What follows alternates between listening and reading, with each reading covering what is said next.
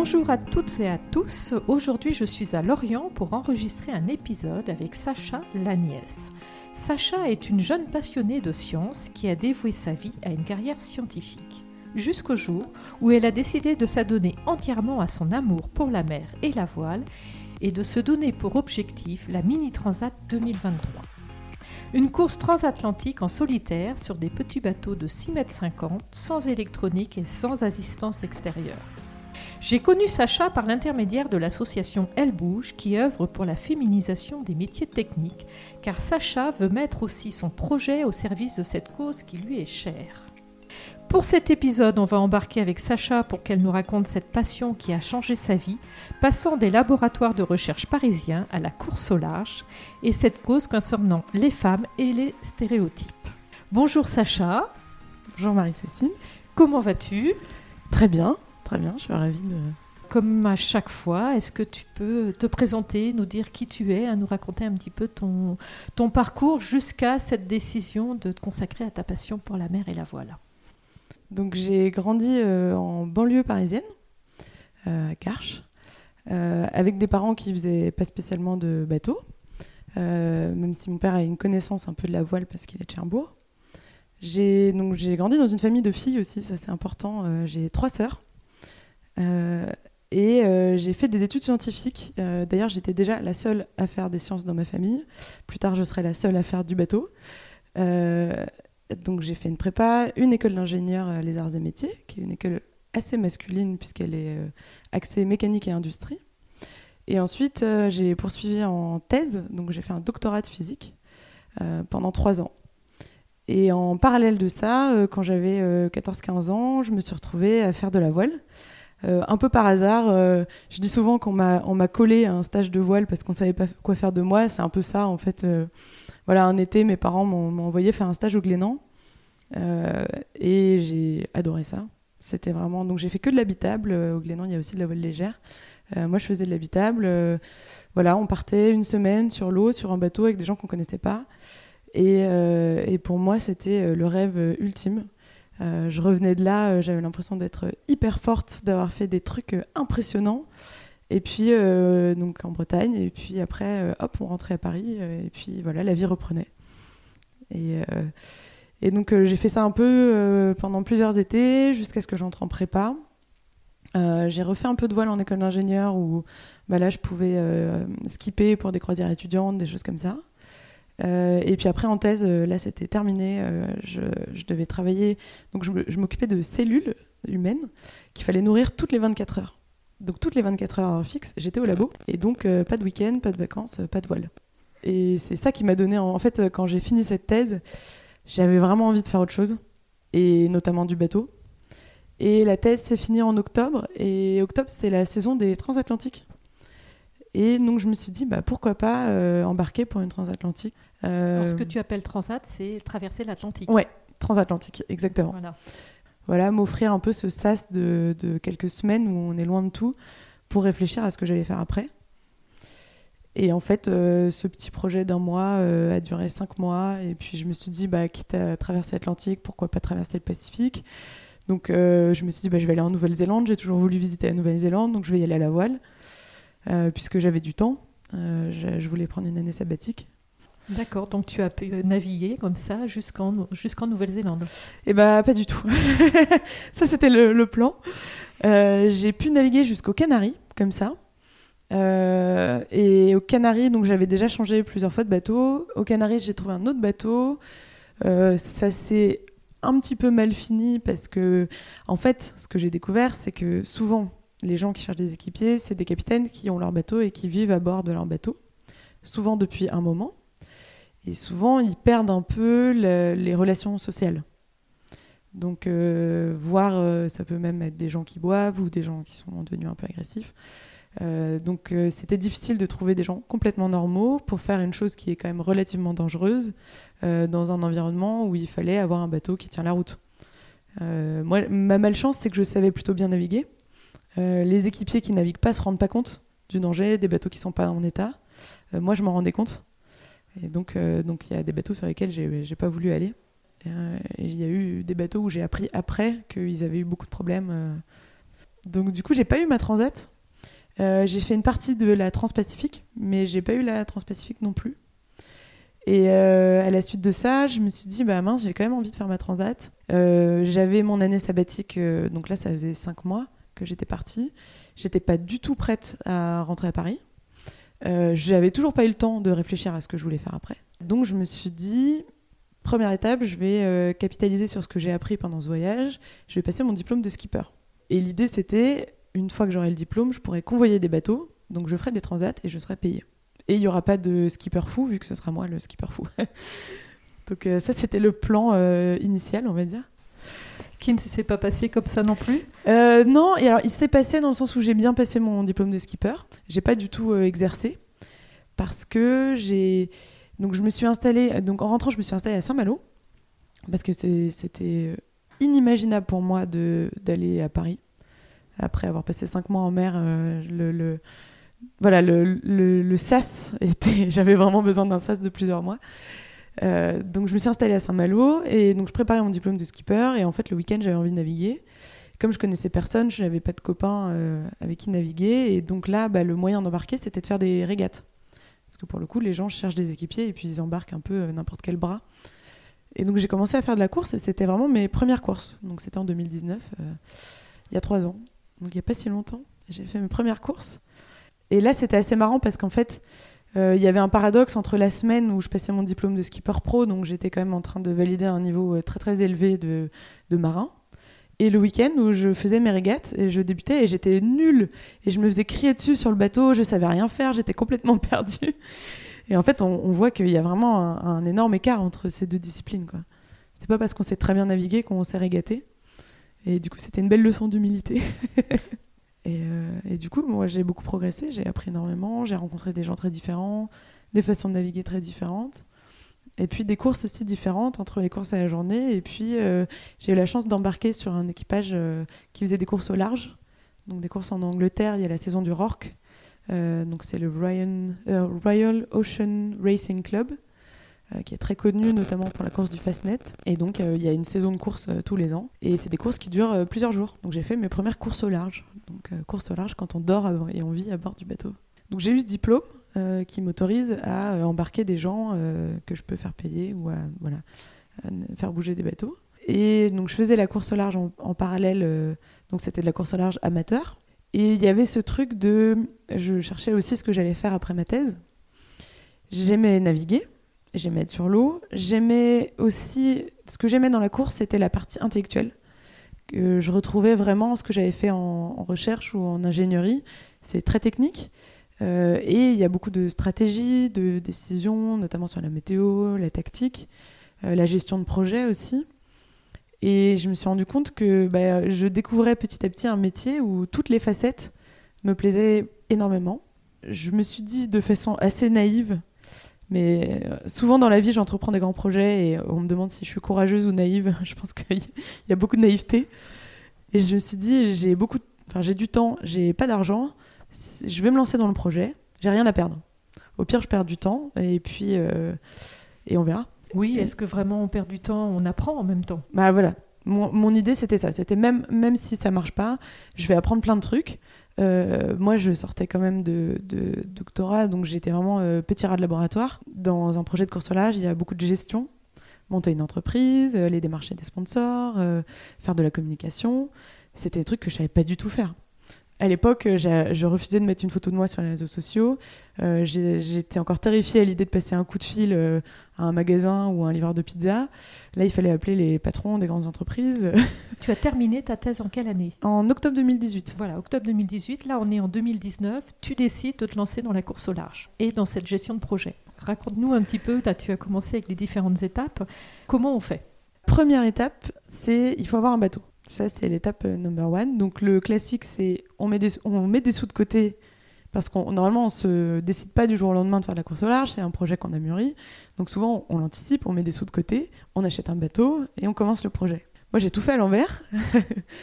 euh, j'avais pas d'argent. Donc, euh, j'avais pas le choix. Il fallait que je trouve d'abord de l'argent. Donc, il faut convaincre des gens de miser sur nous, sachant qu'on a. Bah, il y a rien, quoi j'avais même pas, je pouvais même pas dire j'ai mis toutes mes économies dans ce projet. Enfin, c'était vrai, mais j'avais rien. Euh, j'avais pas de bateau. Euh, le projet, euh, voilà, on, on m'avait jamais vu naviguer. J'avais pas une expérience, j'avais pas un CV de régate de dingue. Donc c'était très compliqué. Et donc je demandais, j'allais voir des gens en leur demandant un budget colossal, alors que j'étais personne et que j'avais rien, rien dans le projet. Donc les, les démarches étaient un peu compliquées, ouais. Et qu'est-ce qui a fait que ça a fonctionné? Puisqu'aujourd'hui tu as ton bateau, puis ça y est, tu es lancé dans la préparation. Euh, bah, Il y a eu beaucoup de hauts et de bas. Euh, moi, j'avais rien à perdre, donc, euh, donc il fallait absolument que, que, je donne tout. J'avais, en fait, j'avais pas le choix. C'était ça qui était moteur de mon projet. J'avais pas le choix. Il fallait que j'ai un bateau. Donc, euh, donc vraiment, j'ai, fait du bruit. Donc je suis allée à des réunions d'entrepreneurs, à des petits déj. euh, J'ai essayé de passer dans le journal. euh, J'ai voilà, essayé de me faire connaître partout euh, pendant un certain temps, euh, pendant deux ans. Euh, je rencontrais des gens. Voilà, essayé vraiment de, faire parler du projet à fond. Et en parallèle, je racontais tout ce que je faisais sur Instagram. Et ça, ça a plutôt bien marché. J'ai une communauté qui s'est développée et qui m'a suivie euh, parce que je pense que je racontais les choses comme elles étaient. Comme j'avais pas de partenaire à, comment dire émerveiller, je racontais vraiment les hauts, les bas, ce qui se passe derrière un projet. Je disais pas que voilà j'avais négocié avec tel patron. Je disais plutôt euh, voilà dans une heure je vais négocier avec tel patron et là je suis traumatisée. et, euh, et donc ça a bien marché. Euh, Il y a eu quand même le Covid, donc j'avais trouvé un premier partenaire. Et suite au Covid, qui, m'ont du coup n'ont pas pu suivre. Pareil avec un deuxième partenaire. Donc là, gros coup dur. Et donc là, je me suis dit, bon, bah, il va falloir commencer à travailler. Et j'ai revu un peu mon projet en me disant, bah, ce sera un truc que je ferai euh, pour le plaisir de temps en temps le week-end, et puis tant pis. Quoi. Et en fait, j'ai trouvé un travail qui me permet de continuer les deux de front. Et euh, ce travail bah, m'a permis de mettre des sous de côté pour euh, commencer un emprunt, pour acheter mon bateau. Ton salaire part, euh, juste, est parti pour l'achat de ton bateau. Exactement. En fait, j'ai réussi à mettre de côté juste assez pour lancer la construction. Mais Ah, parce qu'il il faut le construire aussi. Ouais, oui, c'est un bateau neuf, donc il fallait le construire. Donc, euh, du coup, je pouvais aller voir les sponsors en disant j'ai un bateau, il est commandé, il arrive. Après, euh, il a- il m'a fallu un petit peu de culot parce que j'avais un bateau, c'est vrai, mais je pouvais pas le payer entièrement. Donc, euh, mais ça, ça arrive souvent dans la course au large. Il y a un moment, il faut se lancer, quoi. Moi, en tant que scientifique, ça a été très très dur de, de prendre un risque financier. Euh, C'est pas du tout ma culture. Euh, les gens qui font du commerce ou de l'économie euh, ont beaucoup plus l'habitude. Moi, je voulais tout mon budget avant de démarrer. donc voilà. Et, en fait, ça a marché. J'ai rencontré des partenaires et puis, puis c'était un peu miraculeux parce que en décembre donc de cette année, donc en 2021, euh, j'avais pas encore l'accord de la banque qui devait quand même avec mon petit emprunt accepter que je lance au bateau. Donc j'avais pas encore l'accord de la banque. J'avais pas trop de pistes de partenaires parce que les quelques que j'avais euh, c'était un peu éteintes. Et vraiment, je m'étais dit si la banque dit non, j'avais vu 7 ou 8 banques. Je me suis dit si la banque dit non, là c'est fini quoi. Et la banque a dit oui. Et puis euh, deux semaines après, je rencontrais un partenaire. Donc là, j'ai vraiment pu dire j'ai le bateau, c'est bon. Ça, j'en fais mon affaire. Les partenaires ont dit ok, génial. Euh, puis un deuxième, puis un troisième. Il y en a même qui m'ont appelé, le truc qui n'arrive jamais en course au large. Euh, Quelqu'un qui m'a appelé, qui m'a dit oh j'ai vu vos vidéos sur YouTube, euh, j'aimerais bien participer. et voilà. Et entre décembre, on est passé de dans une semaine tout s'arrête à deux mois après, le bateau est construit, j'ai tout mon budget et c'est parti quoi. Incroyable. Incroyable. Incroyable. Tout s'est déroulé finalement très rapidement, alors que tu as mis quasiment deux ans. Alors il y a eu la période Covid, comme tu dis, qui a dû quand même bien freiner, notamment au niveau des partenaires. Et là, en quatre mois, Ouais. tout est parti. Ouais, en fait, j'ai vraiment eu l'impression de récolter tout ce que j'avais semé pendant deux ans. Euh, j'avais donc j'avais beaucoup fait des vidéos YouTube qui quand même ça demande un, un certain boulot même si elles sont pas incroyables mais euh, j'avais fait euh, organiser des choses pour euh, faire des conférences il y a un des partenaires qui m'a vu à une conférence Euh, il y avait des j'avais participé à des concours il y a pareil des partenaires qui m'ont vu comme ça en fait c'est tout ce que j'avais construit progressivement qui euh, finit par payer et au bon moment et, euh, et ça, c'était chouette. Et même pour la banque, la banque a été top. Parce qu'honnêtement, euh, mon conseiller m'a vraiment fait confiance. Euh, Il y a une partie qui était difficile à passer et il s'est battu pour mon dossier. Et d'ailleurs, il a été récompensé parce qu'un mois après, bah, j'avais tout, quoi. J'avais tout l'argent. Ouais, bravo. Et Tu le disais d'ailleurs tout à l'heure, c'est pas non plus euh, dans, ton, dans ta formation de scientifique, le fait de se mettre en avant, de, bah, de, de, démarcher. Qu'est-ce qui fait que tu y sois parvenu? Euh, La nécessité. J'avais pas le choix. Et c'est marrant parce que c'est un truc qu'on retrouve dans la course au large et dans la voile en général. On fait des trucs qui nous paraissent incroyables, mais en fait, on les fait parce qu'une fois qu'on est en mer, on n'a pas le choix. Je dis souvent que c'est un sport de trouillard. Moi, je suis pas, j'ai pas l'impression d'être une grande courageuse. J'aime, je me mets pas volontairement en danger. Je suis très raisonnable. Mais une fois qu'on y est, on n'a pas le choix. Comme, euh, comme la course que j'ai faite la semaine dernière, la veille du départ, je me sentais pas du tout prête. Je l'ai fait, j'avais pas le choix. Et puis après, euh, oh bah voilà, naviguer en solitaire, c'est bon, je sais faire. Tu penses vraiment que c'est un sport de trouillard? Bah, C'est un sport pour les gens qui sont pas très courageux, ouais. Alors faut m'expliquer. bah il y a cette, cette nécessité en fait. C'est un sport, on peut pas abandonner. Là, de toute façon, il faut ramener le bateau. Donc, euh, euh, même quand tu es au fond du fond, il faut trouver une solution et il faut rentrer. C'est une façon, en effet, de, voir aussi les choses.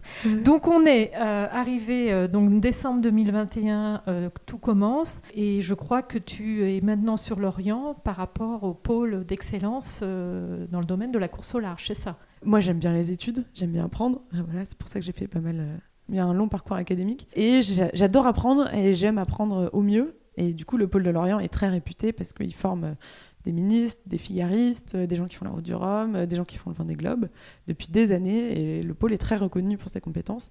Et donc, dès que j'avais décidé de faire le projet, je voulais le faire à Lorient. Il n'y a pas de pôle à Saint-Malo. Et, donc, c'était. voilà, j'avais jeté mon dévolu sur Lorient et je me suis inscrite, même sans bateau. Et j'avais, voilà, j'étais allée les voir en leur disant J'ai pas d'argent, j'ai pas de bateau, mais un jour je l'aurai et prenez-moi. Et pareil, euh, à l'époque, c'était euh, Karine Fauconnier qui était directrice et qui euh, a trouvé mon projet chouette et qui m'a dit Bah écoute, on, te fera une place. Les places sont chères, c'est difficile. Et, elle avait trouvé mon projet sympa et du coup, on m'avait dit Voilà, il y aura une place pour toi quand tu seras prête. Parce que combien vous êtes justement là au, pôle alors J'ai pas les chiffres exacts, on doit être peut-être une soixantaine dans ces eaux-là. Ouais. Donc qui, euh, qui sont là tous pour préparer une course en particulier ou justement la mini transat euh, Il y a un peu de tout, une grosse majorité quand même de ministres. Pour la mini transat Exactement. Après il y a d'autres euh, membres, il y a notamment Samantha Davis qui fait le Vendée Globe. voilà, il y a des, des skippers très très connus qu'on croise en cours parfois. Donc vous avez des cours euh, académiques, mais vous avez aussi de la pratique. Oui, en fait, on a euh, donc le système, c'est on a inscrit au pôle. Euh, donc on bénéficie de tous les locaux du, pôle et puis de certaines infrastructures aussi. On, est, on a la préparation sportive, donc avec trois séances par semaine. Donc là, tous les skippers de tous les niveaux se retrouvent au sport. Euh, donc c'est là où c'est toujours sympa d'aller courir avec des skippers du Vendée Globe. c'est assez impressionnant pour nous, quoi, parce que on les regardait dans le journal, à la télé, et puis. Et parle-nous hein, justement un petit peu de la maintenant de la mini transat. Alors la mini transat, on dit souvent que c'est un peu le baccalauréat de la course au large. C'est la, première étape. Euh, donc c'est une transatlantique en solitaire qui se course sur des bateaux de 6 mètres 50, des midi. Ce qu'il faut savoir, ce que j'ai pas dit à ma maman, c'est qu'on n'a pas le droit de traverser l'Atlantique sur des bateaux aussi petits. C'est beaucoup trop dangereux. Donc la Mini Transat a une dérogation spéciale du ministère de la Mer. Du coup, en échange, les bateaux sont extrêmement bien préparés et on a tout un système de qualification pour justifier qu'on n'envoie pas au casse-pipe euh, des jeunes euh, tous les ans. Et donc cette course, en plus, pour faciliter les choses, se court sans assistance et sans communication. Vous cumulez... Euh, c'est vrai qu'on cumule un peu les risques. En fait, la, volonté de ça, c'est de former des marins extrêmement aguerris euh, et, prêts à tout et qui, savent en fait tout réparer sur leur bateau.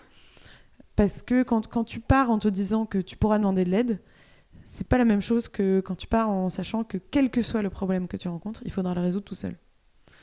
Et du coup, on a des formations médicales, on a une trousse à pharmacie monstrueuse, euh, on a euh, bah, des formations, tout ça, électronique, réparer le bateau, du composite, réparer des voiles. Euh, et puis, on se qualifie progressivement pour apprendre à être seul au large sans paniquer. Quoi. Donc, il y, a toutes ces séquences-là de, de, de, préparation pour apprendre justement à naviguer au large, mais pour la mini transat, il y a des séquences justement du fait que ce soit sans assistance, sans communication, vous avez beaucoup de courses préparatoires pour, comme tu dis, apprendre à connaître son bateau et à devenir totalement autonome. Euh, elle, se déroule combien de temps avant et combien de candidats pour combien font réellement la course euh? Alors oui, il y a tout ce système de qualification. En général, c'est sur deux ans. C'est à peu près le cycle minime, même si ça a tendance à être un peu plus long maintenant. La qualification a un peu évolué. En fait, au début, c'était une façon de vérifier que les gens qui partent étaient prêts. Aujourd'hui, ce qui est un peu différent, et je pense que c'est beaucoup dû au Covid, c'est qu'il y a énormément de gens qui veulent faire la mini transat. Donc là, par exemple, cette année, il y a 150 bateaux pour 80 places sur la Mini Transat. Ah oui, donc tout le monde ne partira pas en 2023. Et du coup, la qualification devient plus euh, euh, quelque chose à avoir, mais ça devient une course. En fait, on essaie d'engranger un maximum de 1000. Donc il en faut 1500 pour se qualifier, mais là, en fait, pour avoir sa place, on est plutôt autour de 2000, 3000 euh, pour réussir. En fait, après, ça va être, bah, il y a une liste d'attente, et c'est celui qui a le plus de 1000 qui passe. Donc, donc ça change un peu la donne. Et, et, du coup, on court beaucoup plus, c'est plus intense. D'accord. Et justement, sur, sur ces premières courses, euh, comment tu t'es senti euh, Comment tu, tu, vois la suite en fait? Est-ce que ça te conforte dans, dans, ton envie justement de faire cette euh, transat? J'avoue que j'avais un peu peur avant d'y aller. ça fait trois ans que je dis à tout le monde que je vais faire de la course au large. J'avais jamais eu l'occasion de faire de solo, puisqu'il faut avoir son propre bateau. En général, personne ne te prête un bateau comme ça. Euh, et, donc là, j'ai eu la, donc j'ai fait la Pornichet Select, qui est une course de, 3 jours, 600 km. C'était ma première nuit en solo. Euh, sport de trouillard, je l'ai dit, il faut y aller, donc j'avais pas le choix, il fallait la faire euh, pour se qualifier, donc je l'ai faite. Et en fait, ça s'est très bien passé. J'avais pris la décision de la faire tranquille, parce que pour le coup, les qualifs, il faut finir une course pour avoir les 1000, mais il n'y a pas d'obligation de résultat. Donc on fasse dernier ou premier, c'est pareil. Donc moi, je me suis première course, j'y vais tranquille, juste pour me familiariser avec le bateau. Et ça s'est hyper bien passé et j'ai même fait un milieu de tableau. Donc, euh, donc ça, c'est plutôt chouette. Et, j'ai adoré. J'ai vraiment adoré. J'ai trouvé que c'était quand même super dur de prendre une décision stratégique et d'être tout seul. De... Moi, j'ai beaucoup fait de double. Donc, euh, concerter euh, le co-skipper, prendre les décisions à deux. Rien que d'avoir quelqu'un qui dit oui, oui, je pense que tu as raison. C'est quand même autre chose que de partir tout seul dans son option. et puis souvent, au début, ça paye pas et après, ça paye. Donc, il y a vraiment un moment de doute. Et euh, donc ça, c'était un peu dur, mais, euh, mais, j'ai adoré. D'accord, donc ça t'a plutôt conforté dans tes choix et... Ouais, ouais, ça m'a vraiment conforté et j'ai hâte de, de, continuer, quoi, de repartir euh, plus longtemps sur mon petit bateau. Ouais, parce que comme tu dis, après, il y a toutes les stratégies qu'on choisit en fonction du vent, en fonction de, la houle, tout, tout, ça t'intéresse aussi. Ouais, c'est ce que je trouve génial dans ce métier-là, c'est que la dimension sportive, elle n'est pas que physique, elle est très technique, il y a beaucoup de théories, c'est très scientifique.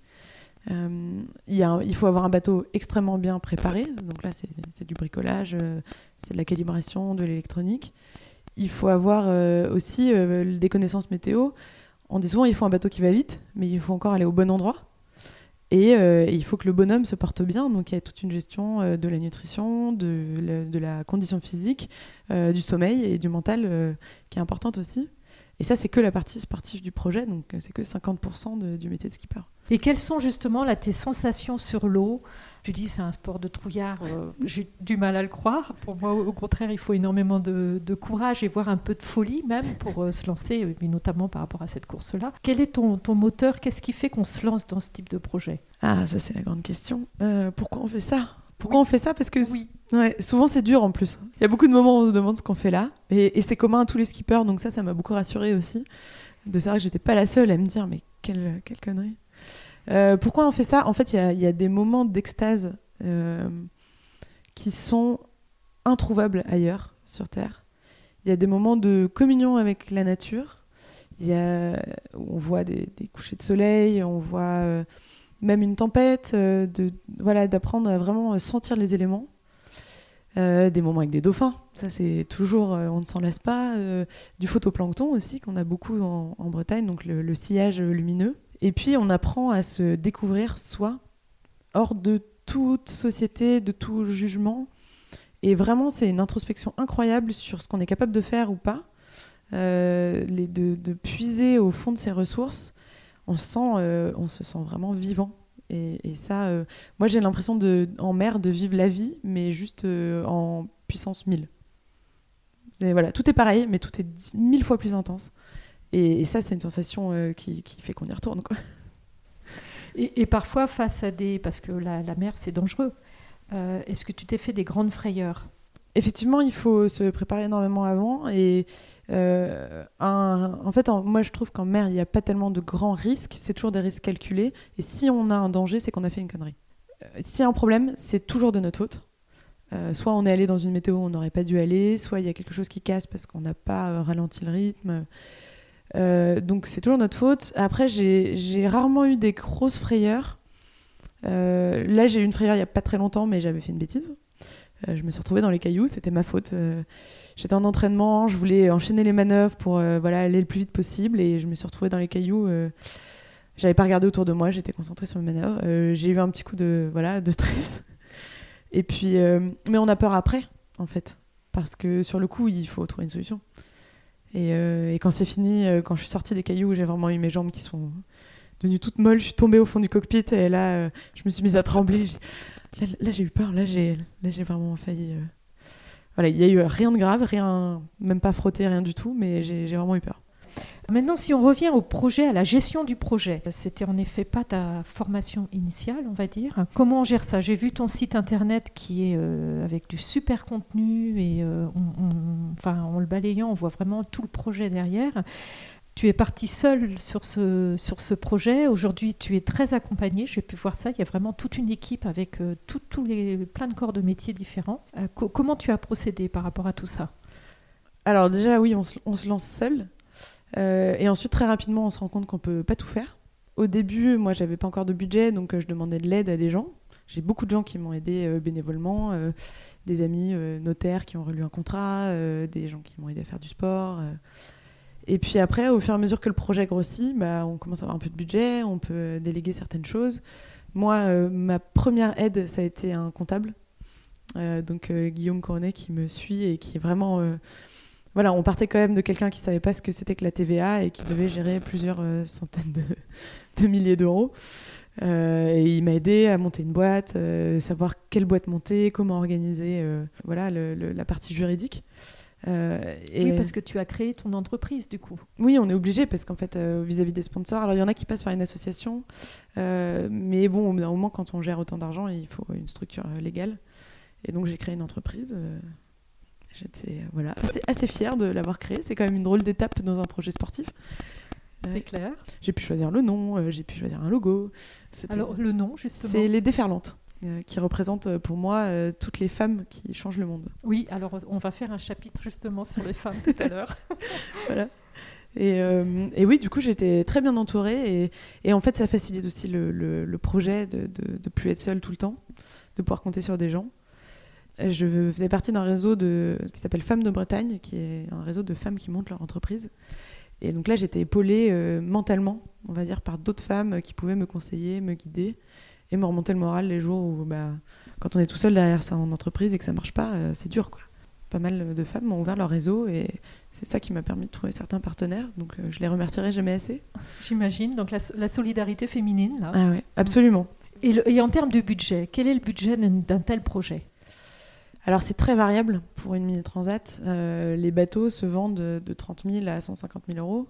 Et euh, le budget euh, à côté, euh, c'est pareil. Est-ce qu'on change de voile Est-ce qu'on refait de l'électronique neuve Est-ce qu'on peut faire toutes les courses ou juste le minimum nécessaire pour se qualifier Les budgets vont aller de 70 à 200 000 euros.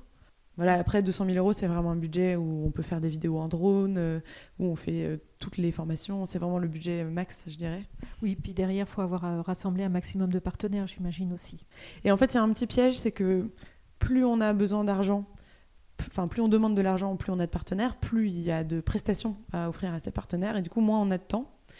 Et donc ça, ça se cumule, c'est de, pire en pire entre guillemets, jusqu'au moment où on se paye, on arrête de travailler à côté, et alors là, c'est un petit billet en plus pour les partenaires, mais du coup nous on retrouve euh, beaucoup beaucoup de temps.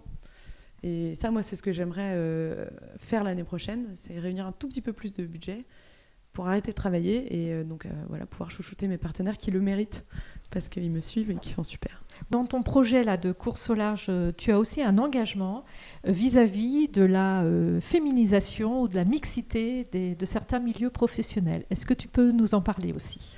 Moi, c'est un sujet qui me tient vraiment à cœur. En fait, c'est venu du fait que il y a de grandes disparités hommes-femmes dans les métiers scientifiques. Et moi, j'ai pas grandi avec. étonnamment, parce que j'ai grandi dans une famille de filles. Et donc ça m'a frappé quand j'ai eu 18 ans. Et donc je pense que si j'avais grandi avec, ça m'aurait moins choqué. Mais là, euh, moi j'avais grandi, euh, donc j'ai que des sœurs. Euh, quand j'ai dit que je voulais faire des sciences, on m'a dit très bien. ma maman a toujours travaillé, elle a un poste à haute responsabilité, donc j'ai pas du tout eu l'impression que, voilà, les hommes et les femmes pouvaient avoir des métiers différents. Je n'avais pas du tout cette impression que les hommes et les femmes n'avaient pas les mêmes postes. Et donc je me suis pas du tout, enfin je me suis sentie tout à fait légitime de viser des postes assez hauts pour ma carrière. Et, et j'étais en plus dans des écoles où il y avait que des filles. C'était un petit hasard du coin où j'habitais. Euh, j'étais dans des écoles, euh, donc collège, lycée non mixte. Et donc quand j'ai voulu faire des sciences, j'ai fait des sciences. On m'a dit qu'on pouvait faire une prépa, j'ai fait une prépa. Puis quand je suis arrivée en prépa et qu'on était 10% euh, de filles, là j'ai commencé à m'étonner. Et puis après j'ai vu qu'en école d'ingénieur, on n'avait que 30% de filles. Alors que les filles ont quand même souvent des meilleures notes au bac que les garçons en sciences. Donc, donc ça m'a étonnée. Et puis après, dans les, dans les, les métiers que j'ai exercés, j'ai vu qu'il n'y avait pas beaucoup de filles et au poste à responsabilité, de moins en moins. Et là, ça a commencé à me tracasser. Surtout que je trouvais pas ça du tout légitime parce que j'avais plutôt des bonnes notes dans ma classe. Donc euh, voilà, je voyais pas pourquoi il fallait que je finisse en dessous du panier après. Et oui, parce que tu le ressentais aussi pour toi. Oui, je, je, voyais quand même qu'il y avait des milieux qui étaient plus fermés. Il y avait des choses où, quand même, quand on était une femme, on était moins pris au sérieux. Euh, puis quand j'ai commencé à travailler, j'ai eu quand même des moments où on t'adresse pas la parole parce que tu es une femme notamment un moment très drôle. J'ai travaillé euh, en, donc en master, je faisais un master en recherche biomédicale pour la Fédération française de rugby et je travaillais euh, en binôme avec un neurochirurgien.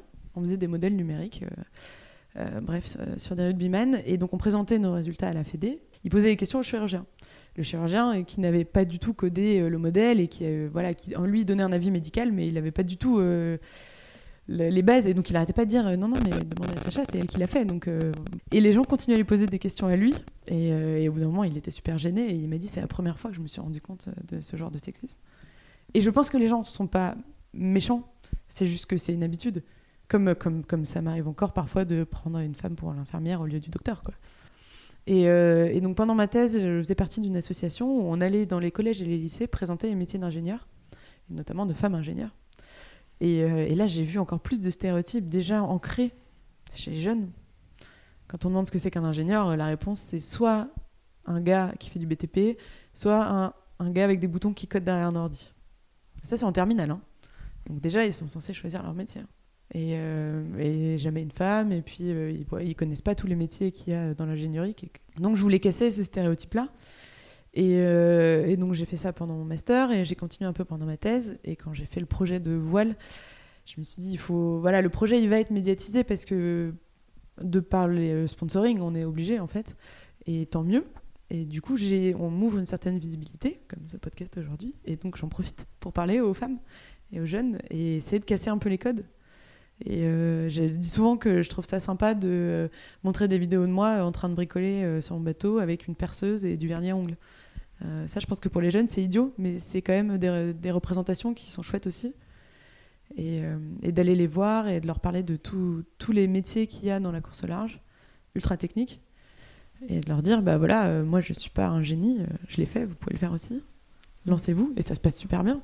Ouais, et ultra technique, mais passionnant. Ouais, passionnant. Passionnant et logique. Souvent, les sciences, c'est que de la logique. je trouve que les filles souvent sont assez fortes pour ça avoir un bon raisonnement euh, structuré, gérer plusieurs choses en même temps aussi, gérer des projets, des relations humaines. Clairement, un, vivier de talent inexploité chez les femmes. C'est mon comptable, le fameux comptable qui m'a beaucoup aidé, qui suit beaucoup de femmes qui ont monté leur entreprise et qui me dit c'est un régal parce que les femmes euh, souvent on tiennent des comptes euh, très sérieux, elles anticipent les problèmes et étonnamment les banques leur prêtent moins qu'aux hommes. Et, donc, euh, moi, je pense qu'il faut casser les codes, montrer une image différente. Ça sert à rien d'aller euh, râler sur les garçons qui sont biaisés. Je pense que nous aussi, les femmes, on est biaisés sur plein de trucs. Euh, il faut le faire remarquer, évidemment, quand il y a un truc qui est vraiment déplacé. Mais je pense qu'il faut. ma, ma, vision du féminisme, c'est changer les choses. montrer des exemples, inspirer les femmes à se lancer, et puis après le reste suivra. Et puis pour les hommes aussi, je pense que c'est cool de voir que eux aussi sont pas obligés de se cantonner à une certaine image de la masculinité et qui peuvent être qui ils ont envie d'être. Ouais, tout à fait. À un moment, on peut se rejoindre finalement. Ouais. Mm. Et ça fait des profils plus complets et plus intéressants. Et quand tu vas être comme ça dans les lycées, tu interviens qu'au niveau de, jeunes filles ou c'est mixte en général? Alors c'est mixte. D'accord. J'interviens dans des collèges beaucoup. parce que je suis aidée par le département d'Ille-et-Vilaine qui soutient le projet. Alors déjà, la première chose qui m'a frappée, c'est que moi, j'ai jamais été dans, une dans un collège mixte. Donc j'ai découvert que les garçons prenaient beaucoup de place et que souvent les filles ne prennent pas la parole. Donc ça, c'était une grande découverte pour moi. Donc j'essaye de leur donner la parole. Donc c'est dur parce que je vais les interroger alors qu'elles lèvent pas la main, alors qu'à côté il y a les garçons qui lèvent la main. Mais bon, au bout de voilà, 10 ou 20 fois euh, les mêmes garçons, j'essaye quand même de faire parler les filles. Et étonnamment, les filles viennent me voir souvent à la récré. Quand il y a une petite pause ou à la fin de la session, elles viennent me voir. Euh, alors souvent on me demande de signer des autographes. Souvent, elles me demandent aussi est-ce que tu es connu Si je dis non, alors là, je signe pas d'autographe. Si je dis oui, alors parfois le prof dit vous devriez quand même en prendre, on sait jamais. elle pourrait devenir connue. Donc ça, c'est assez marrant. Ouais, souvent les filles viennent me parler après. Les filles m'écrivent aussi euh, sur les réseaux sociaux. Euh, souvent après les interventions, elles viennent sur les, comptes euh, des réseaux sociaux, m'écrivent des messages. donc donc j'arrive à interagir et, voilà. Et puis j'essaye aussi un peu de casser les codes. Je commence mon intervention en, en listant des métiers, comme j'ai fait plusieurs métiers. Et donc dedans, il y a ingénieur, euh, développeuse, euh, chercheuse, euh, et puis je mets vendeuse, esthéticienne, coiffeuse, et puis en général, je dis alors quel métier j'ai fait? Ah bah là, ça manque pas. Hein. Tout de suite, les clichés, et puis c'est fou quoi. Mmh. Je pensais pas que c'était aussi ancré à cet âge-là. Et c'est vraiment bluffant, mais on arrive quand même à, à, casser un peu les codes. Voilà. Et est-ce que tu sens que pour certaines, elles se projettent justement en se disant finalement, ou est-ce que c'est un cheminement qui arrive après? Ça prend du temps, mais elle commence à m'en parler. Euh, et oui, oui, il y en a qui disent, il y en a qui me disent, ah moi aussi je veux faire du bateau, euh, qui me disent, oh ingénieur ça a l'air cool en fait, je connaissais pas. Euh. Donc ouais, je, sens que ça commence à marcher et ça, ça me fait vraiment plaisir. Ouais, j'imagine, c'est des, des, victoires finalement. Moi, je t'ai connue via l'association justement Elle Bouge, pour laquelle tu œuvres aussi. En fait, Elle Bouge, je les ai rencontrés il y a, un peu plus d'un an et je, voulais leur offrir une certaine visibilité. Mais bon, pour ça, il fallait que j'ai un projet et donc un budget. Et donc là, maintenant que j'ai réuni mes partenaires, euh, on, s'est assis autour d'une table. Et moi, dans mon contrat avec les partenaires, il y a écrit, je vous préviens, j'agis pour la cause des femmes et vous pourrez jamais me l'enlever. Donc c'est dans le contrat. Et, euh, donc, euh, et ils le savent, ils signent en connaissance de cause. Et d'ailleurs, la plupart ont signé aussi pour ça. Et donc là, on s'est assis autour d'une table et j'aurais dit, bah, moi j'aimerais bien aider cet assaut. Est-ce que vous êtes d'accord? Et donc ils ont dit oui, et donc on leur offre une certaine visibilité. Euh, Amel Kefif, qui est la directrice, est la marraine du bateau. Et euh, moi, je vais faire des interventions pour l'assaut, pour elle, et on va essayer de leur donner un peu plus de visibilité, à voir comment on peut faire ça euh, sur les années suivantes. Mais parce qu'en fait, elle bouge, intervient également dans les écoles auprès de plutôt de jeunes filles, sur justement bah, les ouvrir à toutes sortes de métiers et pas seulement infirmière ou esthéticienne ou coiffeuse. Exactement. Exactement. moi aussi, là, je suis dans les stéréotypes. bah ouais, c'est un peu ça, mais bon, il y a toujours les stéréotypes à casser. Hein. Mm. Mais euh, ouais, ils interviennent, ils ont un... C'est une asso qui est incroyable, ils font un travail de dingue. Euh, parce que non seulement, donc ils ont tout un système de... C'est un peu du mentoring, parce qu'en fait, euh, les... donc c'est soit des femmes ingénieurs qui vont dans les, les écoles d'ingé, soit des étudiantes qui vont dans les lycées. Donc on, a, en fait, c'est génial, on a ce, cette image d'une femme qui est pas si éloignée que nous en termes de carrière, qui nous raconte quelles sont les prochaines étapes quand on se lance euh, donc, comme ingénieur. Euh, donc ça fait oui, une grande sœur un peu pour, pour toutes les, jeunes filles qui veulent se lancer. Et puis c'est aussi, ils font des, des, choses axées par métier. Donc ils vont faire la, semaine de la mer, la semaine de l'industrie, la semaine de la tech. Et là, ça offre l'opportunité aux jeunes collégiennes ou aux lycéennes ou étudiantes de mettre un pied dans l'entreprise, de découvrir vraiment le métier. Et ça, j'ai envie de dire, même pour les garçons, c'est un truc qu'on ne peut pas faire à l'école. Donc c'est c'est vraiment super. Le travail qu'elles font, je pense, change, suscite énormément de vocations. Ouais, c'est et puis c'est super dynamique. Ouais. Hein, c'est vraiment une association euh, très engagée. Dans, dans, ton parcours, est-ce que tu as des mentors, des inspirants qui t'accompagnent ou qui t'inspirent? Euh, J'ai été très euh, impressionnée par le parcours de Samantha Davis. En fait, euh, bah, comme j'ai découvert tard la course au large, on parle souvent d'Hélène MacArthur, euh, que oui, j'ai lu sa biographie plus tard, mais je la connaissais pas du tout à l'époque. Moi, c'est vraiment euh, Samantha Davis, la première femme que j'ai vue naviguer, que j'ai commencé à suivre. Et ce que j'adore avec Samantha, c'est que elle est hyper abordable, elle est très fun, elle se prend pas du tout au sérieux. Et derrière, c'est une machine sur l'eau, elle est incroyable, et, mais toujours dans la bonne humeur. C'est quelqu'un de très humain, et puis elle est ingénieure aussi les meilleurs. et donc, euh, donc euh, elle m'impressionne beaucoup et elle continue encore à faire des performances incroyables euh, dans une humeur de dingue. que, voilà, maintenant que je fais du sport avec elle, ah je, m'approche un peu. Ça fait sans doute partie de tes fiertés. Euh, oui, ça fait un peu partie de mes fiertés. Euh, j'ai souvent, je suis quelqu'un qui a plein d'objectifs et, euh, et, mon père me dit souvent qu'il faut profiter du chemin et pas que du résultat. Et ça, c'est ma nouvelle fierté. Je, sais que je suis jamais là où j'aimerais être parce que je vise toujours plus haut, mais je sais aussi, maintenant, je sais aussi apprécier le chemin parcouru et me dire que, voilà, par exemple, sur mon voyage où je suis pas allée en Nouvelle-Zélande, euh, pendant un certain temps, je disais que c'était un échec. Et en fait, non, maintenant, je, peux dire que voilà, c'était euh, vraiment hyper formateur.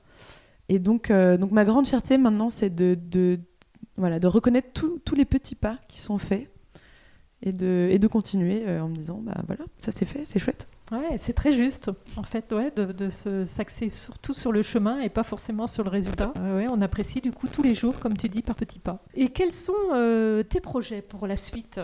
Bien sûr la Transat, mais après? Alors euh, moi j'ai un grand rêve, c'est de faire la route du Rhum. Donc là l'année prochaine? Non, c'est cette année? Alors c'est cette année, mais moi du coup ce sera la suivante. Oui, voilà, donc dans 4 ans. Ouais, 2026. ouais. Euh, j'ai un super partenaire euh, sur le projet qui s'appelle Dagar, qui est un fleuron de l'industrie française. Donc c'est une boîte qui est dans la Creuse, comme quoi on trouve pas toujours des sponsors en bord de mer. Euh, qui est une super entreprise, qui fait des choses qui ne parlent pas forcément au public, mais moi ça me parlait beaucoup, c'est des, cloisons, des salles propres, des salles isothermes. En fait, c'est des salles à atmosphère contrôlée que j'utilisais moi en thèse, soit pour cultiver des cellules, donc des salles stériles, soit des, salles où on contrôle l'empoussièrement pour fabriquer des petits objets comme des microprocesseurs. Donc c'est des gens, j'avais utilisé leurs produits, euh, c'est des gens qui font de l'industrie. Moi, ça me parle parce que j'ai fait une école d'ingénieur en industrie. J'ai une grosse passion pour les machines et les usines. Je trouve ça génial de, voir des choses qui sont fabriquées automatiquement euh, avec des gens qui inventent des produits. Quand j'étais petite, je voulais être inventrice. Donc, euh, je me retrouve vraiment dans, ces usines. J'adore ça. Je, voilà, je trouve ça top. Donc, je les adore. En plus, la boîte est super moderne et elle est assez dynamique. Et, ils me suivent, ils me suivent à fond. Et moi, j'aimerais bien les emmener jusqu'au Rhum. Donc, euh, mon but, c'est qu'ils kiffent cette année, l'année suivante, qu'ils passent un moment de dingue. Euh, si possible avec un joli résultat sportif, mais ça, ça passera après. Le but, c'est vraiment que le cœur de Dagar batte à l'unisson derrière le projet. Et ensuite, euh, j'irai les voir et je leur dirai bon, on fait un peu plus gros, un peu plus grand. Et c'est vrai que pour une entreprise sponsor, en fait, ça leur permet, dans la durée, d'embarquer leurs salariés sur le projet pour eux, en voile, et d'ailleurs c'est pour ça qu'il y en a beaucoup qui, enfin c'est pour ça que ça marche bien, il y a énormément à gagner. Il y a la visibilité, mais ça c'est vraiment une petite partie de, ce qu'ils gagnent. Je pense qu'il y a une image employeur déjà. Quand on postule dans une boîte et qu'on voit qu'elle suit ce genre de projet, bah, c'est cool. On sait que la boîte est plutôt sympa. Ça permet aussi en interne de fédérer euh, les équipes. Surtout là après le Covid, où les gens se sont pas beaucoup vus, où il y a eu souvent euh, des, complications, euh, parfois sur certaines boîtes des plans sociaux voilà, redynamiser un peu tout ça, je pense que c'est vraiment super important. Et puis de, se projeter dans des aventures, donner envie aux gens de rester et ouais, faire parler de la boîte. En plus, leurs couleurs sont superbes. Le bateau est déjà à leur couleur, il est, magnifique. Donc je suis très fière. Et, le bateau commence à être plus connu que moi. Les gens l'appellent le Dagger Boat sur, le, sur les lignes de départ. et j'en suis très fière. Et par rapport à la Bretagne, alors, tu n'es pas bretonne, mais visiblement euh, amoureuse de la Bretagne. C'est marrant parce que je me suis, depuis que j'ai commencé les stages au Glénan, c'était ancré dans un coin de ma tête que j'étais bretonne. Je sais pas pourquoi. Je me suis toujours considérée un peu bretonne. Euh, je pense que c'est parce que pour moi, le bonheur, c'était la mer, et la mer, c'était à l'époque les Glénans, et les Glénans, c'était la Bretagne. Et du coup, euh, voilà, j'étais à Paris, mais dans ma tête, c'était la Bretagne, et puis voilà, j'y allais quand même euh, régulièrement. Et quand je me suis installée à Saint-Malo, c'était euh, donc la première fois que j'étais vraiment bretonne. Et c'était comme une évidence. Et d'ailleurs, mes amis à Paris m'ont dit Ah oui, mais on a toujours su que tu n'étais pas à ta place ici. Et voilà, donc maintenant je suis lorientaise et je ne sais pas quelle sera la prochaine étape. Euh, j'ai rêvé d'être Ouessantine. Malheureusement, il n'y a pas de port pour mon bateau là-bas. Mais peut-être après la course au large, j'irai vivre là-bas. J'aimerais bien peut-être rencontrer euh, Ondine, qui était ma précédente invitée. Oui, qui est très connue. Eh bien, écoute, Sacha, je te remercie pour cet échange euh, passionnant, dynamique, et puis je pense que tu nous, as, réellement embarqué. Euh, bravo également pour, bah, pour toutes les valeurs que, que, tu véhicules dans ton projet, hein, l'audace, le fait de, de, se lancer, d'oser, et puis comme tu dis, bah, une fois que tu es lancé, il bah, faut y aller. Je souhaite longue vie à ton projet. Je voudrais te remercier pour ce podcast qui donne la visibilité aux femmes, et comme j'ai dit, je pense que c'est très important. Donc euh, merci. Bon, bah écoute, c'est partagé. Moi aussi, c'est en effet l'objet de mon podcast. Donc, longue vie à ton projet, réussite dans la Mini Transat, et on se donne rendez-vous dans 4 ans pour la route du rock. Kenavo. Kenavo.